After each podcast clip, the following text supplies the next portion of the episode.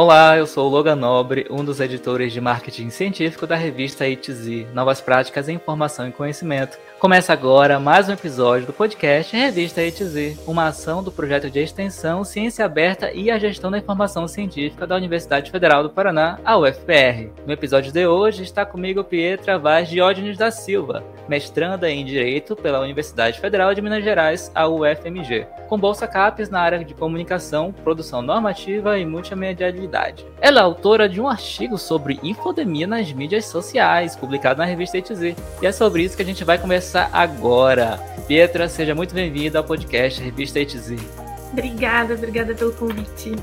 Pietra, se apresenta aí para o nosso público conhecer você, diz quem você é, de onde você fala, o que você faz da vida além de sucesso, que eu sei que você faz sucesso. Enfim, esse é o seu momento. Bom, eu sou a Pietra, eu fiz graduação e agora estou fazendo mestrado em Direito lá na UFMG.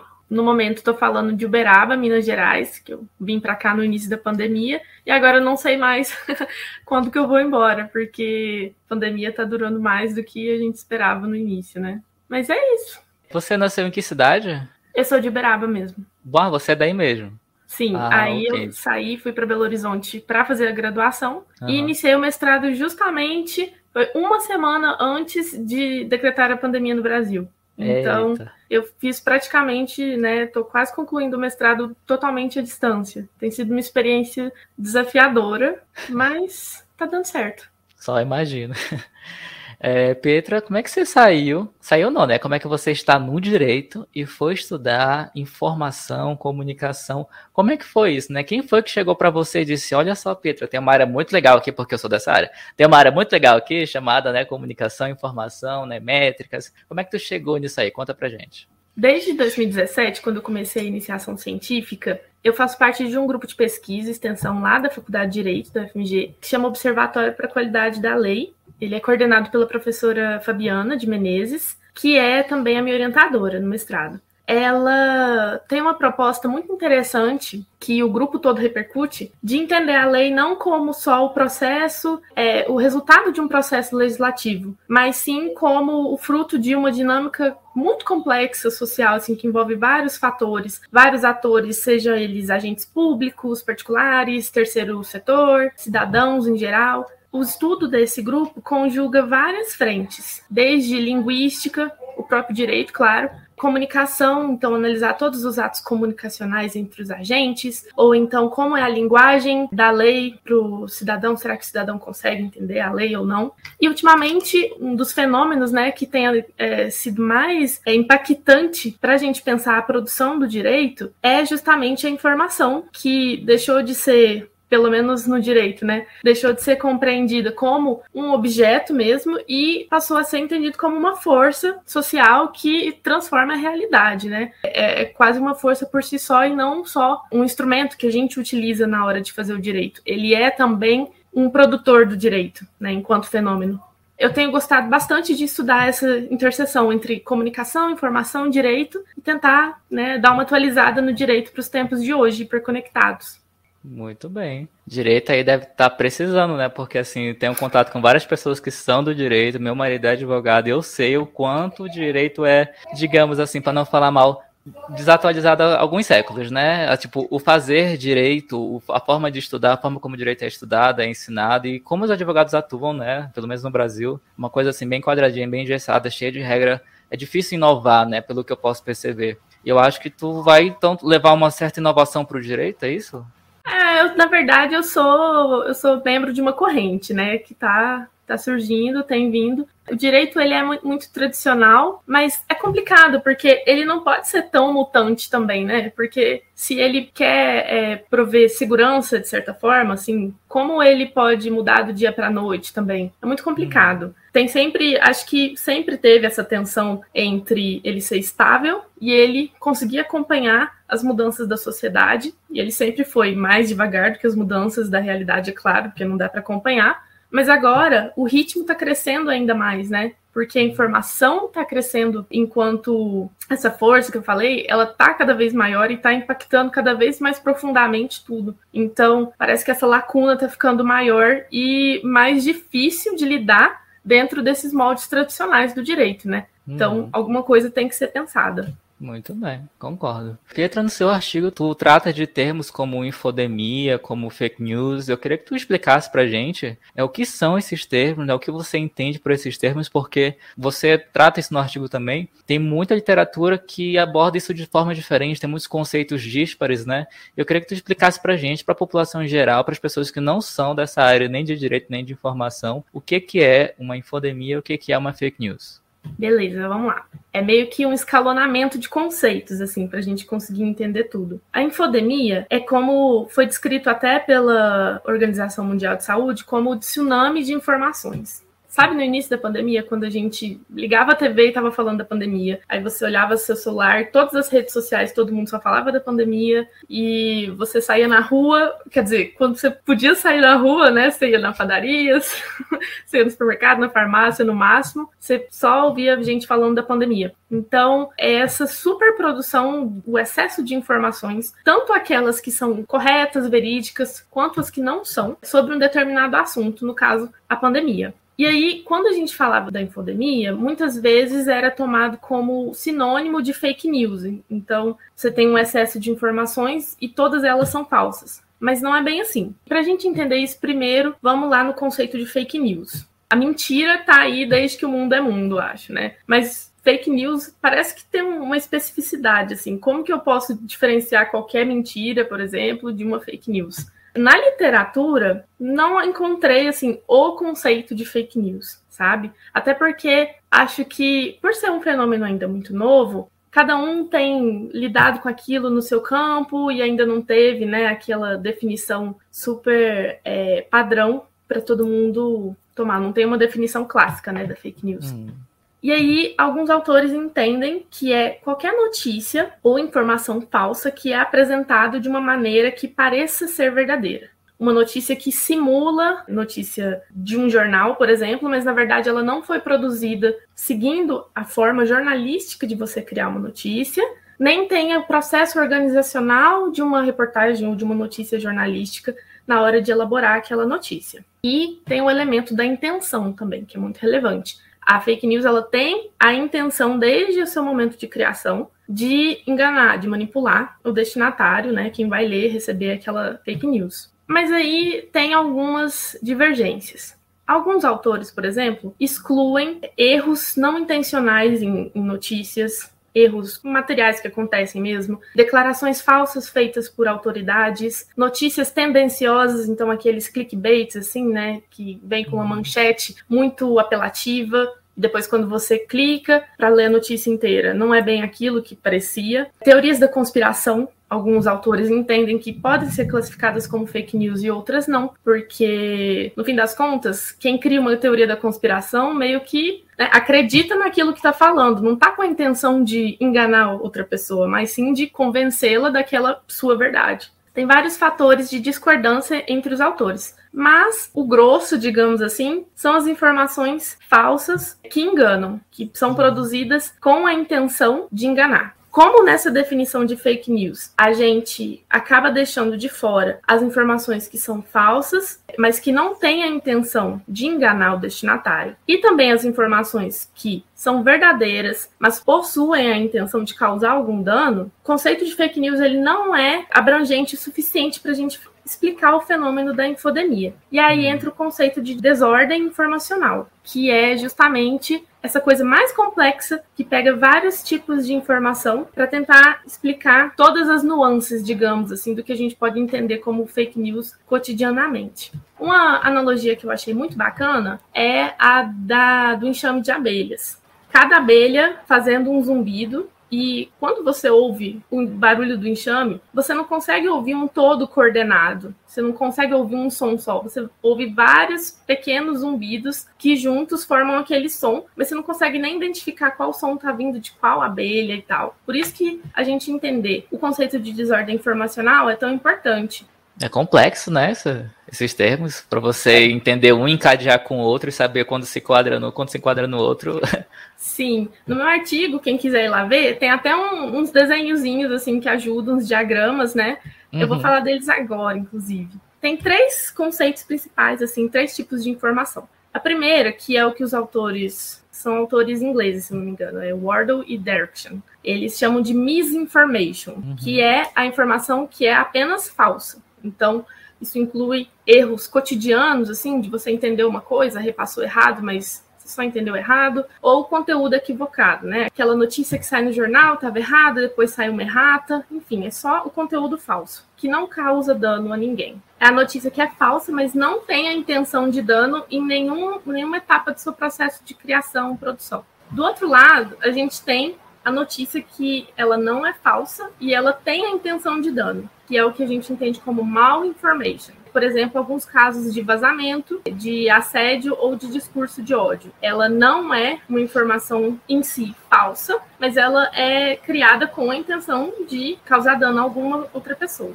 E dentro disso, a gente tem a interseção, né? Como se fosse um diagrama mesmo, que são notícias que são tanto falsas quanto possuem intenção de dano. E aí é o que a gente chama de disinformation.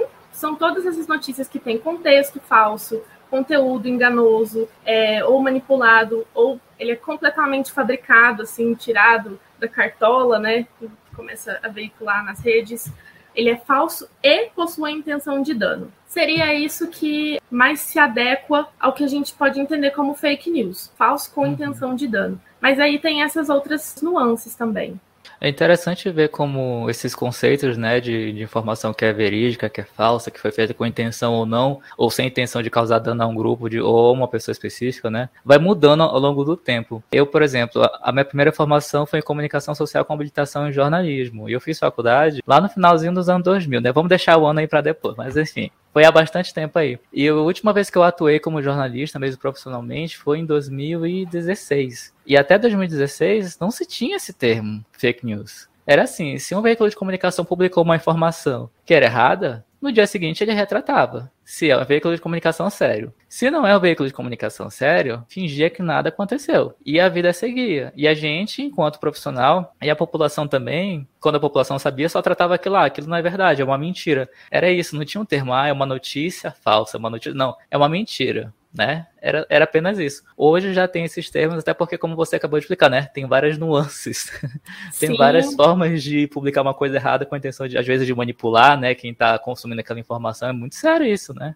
Sim, e a gente tem até é, o termo que foi, estourou, virou a palavra do ano do, de 2020 da Oxford, que é a pós-verdade, né? Uhum. Que é quando o fato em si não é tão importante quanto as emoções e as crenças pessoais daquele indivíduo que recebe a notícia, né? Aquele famoso só acredito vendo, aí chega para ver e não acredita mesmo assim, né?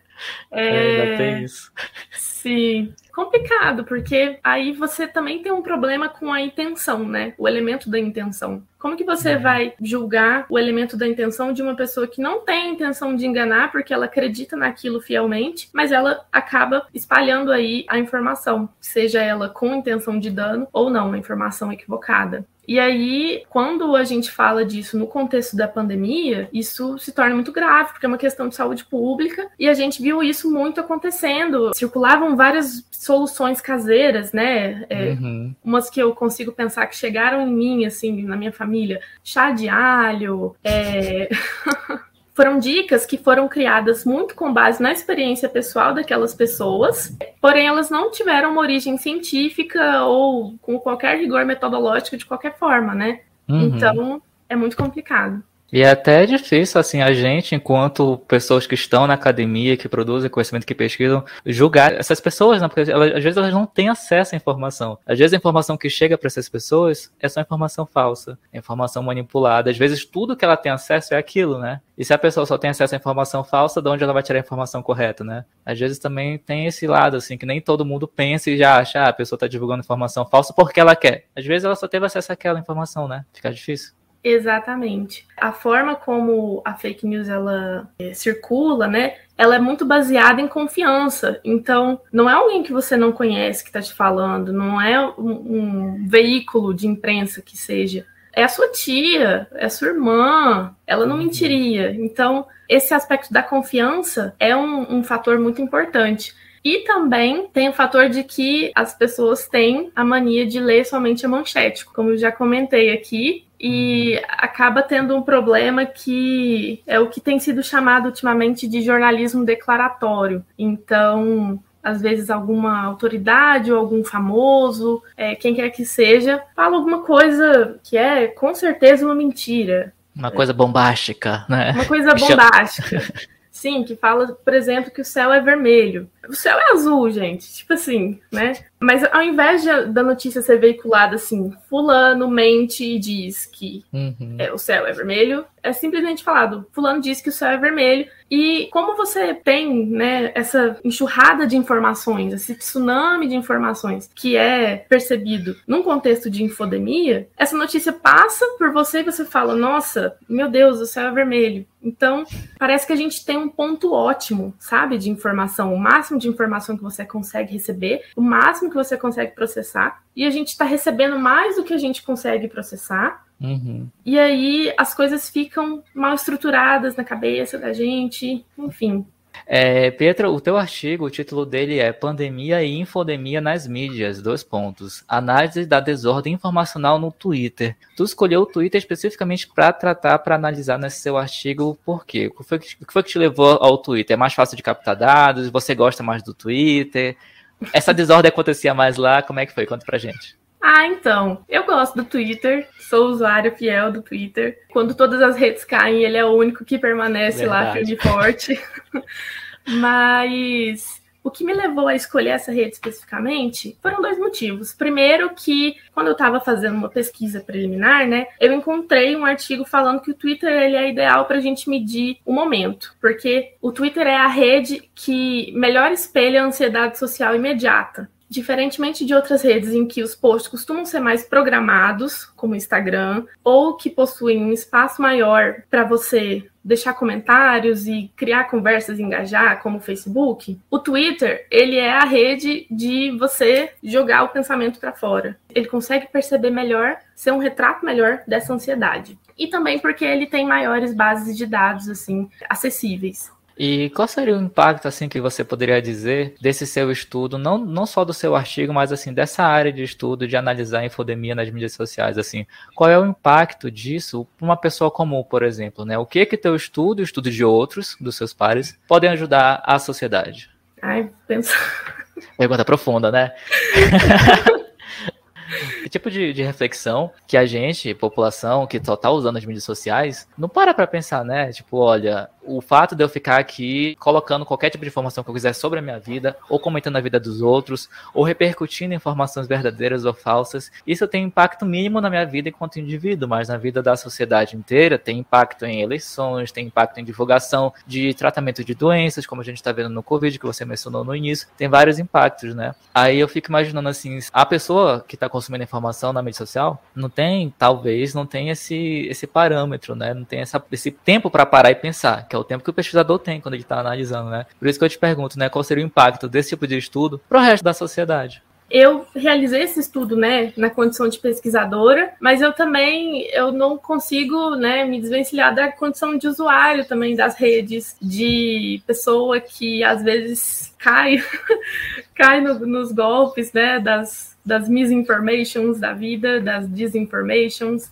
porque acho que está muito conectado com o nosso modo de ser hoje em dia. A forma como a gente produz, consome informação, torna todo mundo vulnerável e capaz de realizar esses atos. Apesar de que alguns comportamentos levam a uma maior disseminação e maior consumo de informações é, equivocadas. Então, Acho que estudar isso é importante porque a gente consegue perceber a desordem informacional como um fenômeno mesmo, e enquanto fenômeno social, permite que a gente pense em estratégias mais amplas para a gente conseguir pensar formas de resolver ou de minimizar os impactos negativos disso. E também acaba sendo um exercício de repensar a própria postura na internet, né? por mais que a gente esteja, né, frente a esse tsunami de informações, àquela onda gigante na nossa frente, ter um pouco mais de calma, talvez consumir menos tempo nas redes sociais, escolher melhor as fontes e ter mais paciência com os parentes que mandam fake news nos grupos de WhatsApp também, porque às vezes a intenção é boa,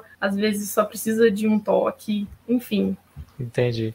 E falando nisso, na imparente que manda notícia falsa, qual é a recomendação aí que você, enquanto pesquisadora, deixa pra gente que, que tá consumindo esse podcast? Quando eu receber uma mensagem do meu tio, da minha tia lá, dizendo, por exemplo, que se eu tomar banho de água quente, eu vou curar o Covid. O que, que eu devo fazer? Como é que eu abordo esse tio, essa tia, que manda uma notícia dessa? Manda só o link, às vezes nem ele próprio leu. Exatamente. Bom, complicado. Acho que depende também do seu nível de saturação, né? Porque tem gente que já passou do limite. Às vezes, se você tá com paciência, vai lá, responde numa boa. Muitas vezes essas notícias que são mais é, encaminhadas, que vem até às vezes, né, com encaminhado com frequência, se você jogar no Google, já vem sites específicos de checar fatos são vários, Agência Lupa, Fato ou Fake, Boatos.org, vários desses sites que já fazem essas pesquisas e já publicam, olha, tal notícia está sendo veiculada com muita frequência e ela é falsa por causa disso, disso, disso, e já tem lá uma reportagem bonitinha para você mandar isso que explica por que aquela notícia é falsa. Agora, se não tiver, aí é o caso de você mesmo fazer a sua própria pesquisa, né? Exercer esse trabalho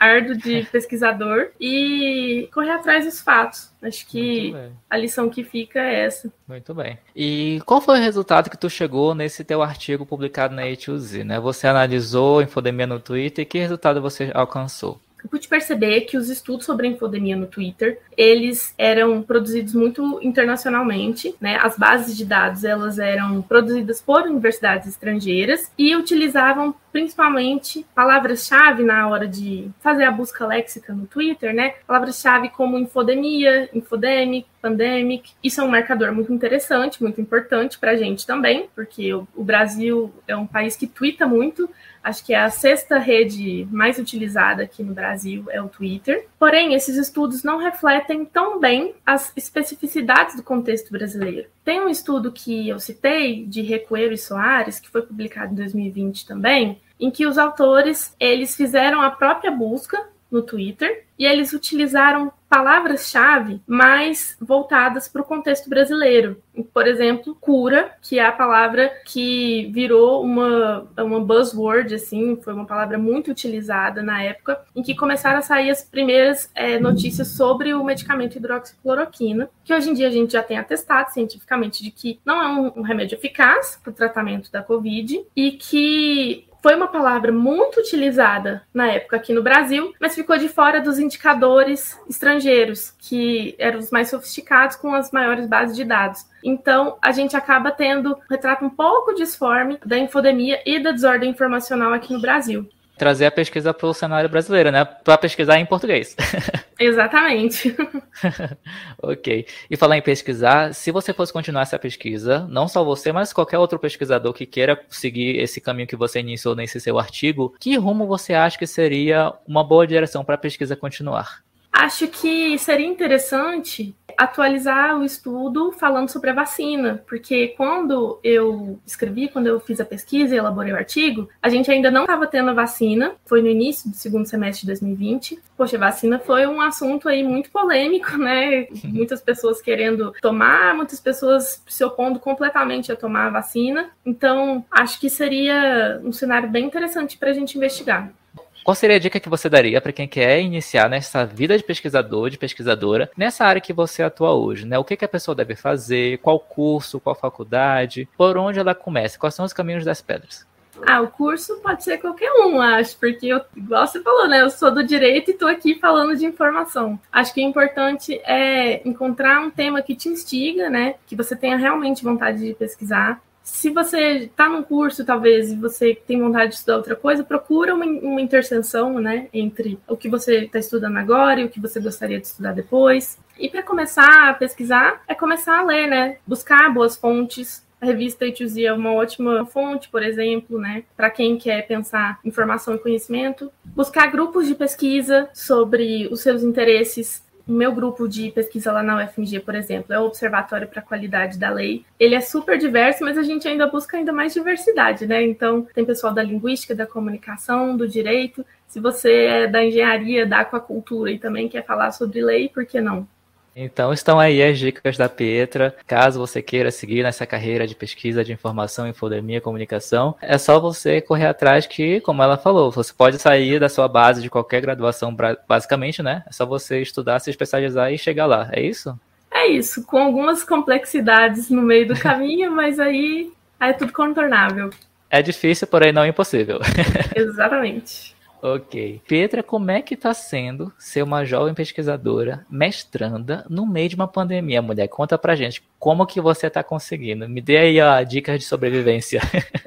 eu estou afogada na infodemia, assim. eu estou completamente. É, é, muito difícil fazer esse percurso, essa pesquisa solitária, sem ter acesso a bibliotecas, sem ter a experiência mais importante, quase, da faculdade, do ambiente acadêmico, que é aquele corredor, aquele elevador que você pega com as outras pessoas, tomar um café. Faz falta as relações estão muito, muito engessadas às vezes pelo contato só virtual. Mas está sendo uma experiência muito interessante, muito enriquecedora também. Está sendo muito bacana poder conhecer pessoas que eu com certeza não conheceria se eu estivesse vivendo a minha rotina só presencial eu tô podendo interagir com pessoas do Brasil inteiro, de cada canto do país, pessoas que moram fora, e conversando com elas sobre as nossas pesquisas em eventos que não existiriam, ou então que eu não poderia participar, que eu não teria como ir até o lugar, ou as pessoas não teriam como vir até aqui. Sem falar que eu tô podendo pesquisar na casa dos meus pais aqui, né? Então, comer comida de mãe enquanto eu faço minhas pesquisas é muito bom. Imagino. Ainda mais em Minas Gerais, né? Comida em Minas oh. deve ser boa, né? Ai, ai. E Petri, fora do mundo das pesquisas, conta pra gente o que você gosta de fazer, quais são os seus hobbies. Se você tem tempo livre no meio do mestrado, que é um pouco difícil, o que, que você faz para se divertir, para espairecer? Conta pra gente. Eu sou uma pessoa muito tranquila, caseira, apesar de que agora eu tô com muita vontade de sair, né? Saudade de uma festa. Mas não tive muita dificuldade nessa pandemia, não, assim. Porque eu sempre gostei muito de ler, assistir série, filme mesmo. Aqui em casa tem uma rede, gosto muito de deitar na rede, ficar de boa. E eu gosto muito de fazer palavra cruzada também. Durante a pandemia, eu virei até assinante da revistinha de palavra cruzada. Comecei na média, agora já atualizei minha assinatura para difícil. Vamos que ver coisa. como é que vai ser. Nossa, palavra cruzada, a média eu já acho difícil. É. Que coisa. Acho que eu vou me arrepender, mas qualquer coisa tem como voltar atrás. É um bom hobby, né? A palavra, a palavra cruzada, porque você te força a estar tá pensando, né? Movimentando o cérebro o tempo todo. É. é Pietra, tu gostaria de indicar pra gente algum livro, uma série, um filme, alguma coisa que você descobriu recentemente sobre qualquer assunto, não necessariamente sobre o que você estuda, para as pessoas que às vezes estão querendo uma dica de alguma coisa, algum produto cultural? Eu gosto muito de fantasia, ficção científica. Então, acho que uma dica que eu tenho é esse livro aqui, ó, Rainha do Ignoto. Olha. Que ele é, foi escrito pela Emília Freitas que foi uma escritora cearense e ela publicou esse livro em 1899. É, é, o primeiro romance de fantasia escrito no Brasil e foi escrito por uma mulher. E claro, é um livro do seu tempo, a gente não pode ser anacrônico, uhum. mas ele é muito interessante. Ele tem todo esse aspecto da fantasia e ela era uma feminista também. Então é uma leitura super interessante e é um clássico desconhecido do Brasil. Já gostei. Agora, eu amei. A rainha do recebido, Recebido bem. pago, mas... Recebido pago. Muito bem. A indicação aí da Petra vai estar na descrição desse episódio.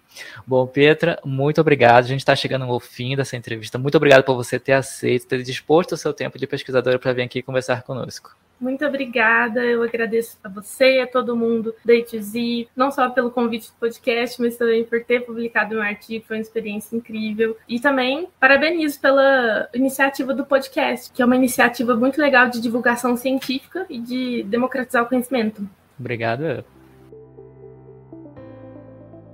Chegamos ao fim de mais um podcast Revista ETZ, uma ação do projeto de extensão Ciência Aberta e a Gestão da Informação Científica da UFPR. Na descrição estão os contatos da entrevistada e o link para você ler o artigo escrito pela Pietra. Na descrição também estão os links para você encontrar a revista A2Z, um periódico interdisciplinar e de acesso aberto do programa de pós-graduação em gestão da informação da UFPR. A revista A2Z tem um site e está no Twitter, Instagram, Facebook, YouTube e nos 12 maiores agregadores de podcast do planeta. Basta procurar por revista A2Z. Eu sou o Logan Nobre e a gente se vê no próximo episódio. Até mais! Tchau!